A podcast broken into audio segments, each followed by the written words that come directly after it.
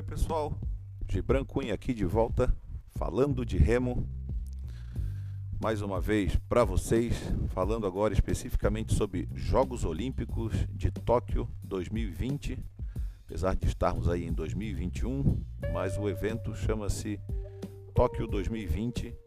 E hoje, quinta-feira, 22 de julho, aqui no Brasil, lá já será sexta-feira, 8 e meia da manhã, teremos a estreia do nosso brasileiro, do nosso representante no remo, a nossa estrela solitária, duplamente aí, porque ele é atleta do Botafogo, né? Que tem o símbolo da estrela solitária. O nosso Lucas Vertain Ferreira, 23 anos de idade, estreando em Jogos Olímpicos e estreando já como a primeira prova do programa de remo nessa Tóquio 2020. A primeira prova do programa será a prova do Lucas, já às 8 e meia da noite aqui do Brasil, 20 e 30. Transmissão aí de alguns canais, de alguns sites, mas quem tem aí o Sport TV vai poder assistir na sua televisão com os comentários da nossa super campeã, super brilhante aí sempre nos seus comentários, nas suas manifestações em prol do remo.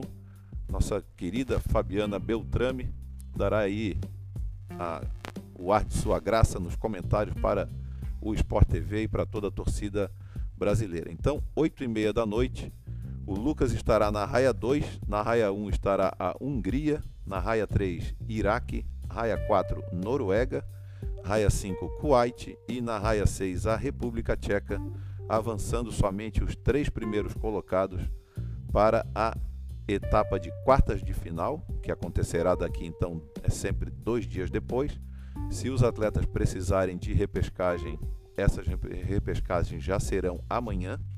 A gente torce então para que o Lucas não precise de uma repescagem dessas, para ele poder então ter uma folga, né? Digamos assim, de um dia para se recuperar ainda mais e ir com todas as suas forças para as quartas de final, que serão então no sábado, provavelmente à noite, também aqui para nós no Brasil, já domingo de manhã, lá no Japão horários ainda a serem definidos, né? É, temos que aguardar o chaveamento.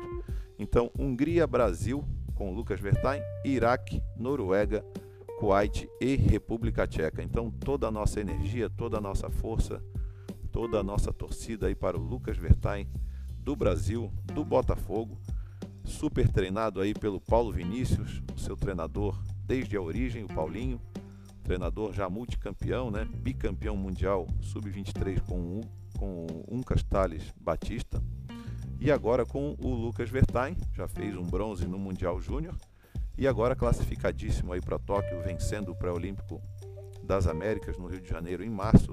Então tá super bem representado aí o Brasil no esquife. Eu fiz aqui um, um pequeno levantamento justamente da prova do, do Lucas, né, do esquife, quem seriam aí, ao meu ver, os principais favoritos à medalha de ouro. Muita coisa acontece num evento como Olimpíada, né? os ânimos ficam todos muito à flor da pele. Então não é, não se trata simplesmente de uma competição física e técnica. Então tem o emocional também, né? Olimpíada de 4 em 4 anos, todo mundo quer ficar marcado na história. Muitos lembram sempre dos campeões olímpicos e não lembram às vezes dos campeões mundiais, porque a Olimpíada realmente marca muito mais do que alguns campeonatos mundiais. Então, eu listei aqui, na minha opinião, favoritíssimo total, mas favoritíssimo não significa que irá vencer o ouro, mas na minha opinião é o favorito a esta medalha, mas vai ter que remar muito e brigar muito com outros dois fortes candidatos ao ouro. Na minha opinião, Oliver Zeidler da Alemanha, é o atual campeão mundial do Mundial de 2019. Ele veio aí nas Copas do Mundo de 2019, 2020 não teve nem Olimpíada nem Copas do Mundo e nas Copas do Mundo desse ano ele veio fazendo ouro e também prata.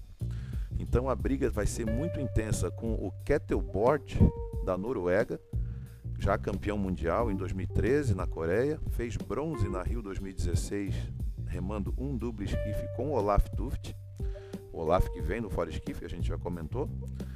Então o Kettleboard é um grande candidato também a esse pódio na Tóquio 2020, junto com o Olli Zeidler. Vão brigar remada a remada por essas medalhas. E ver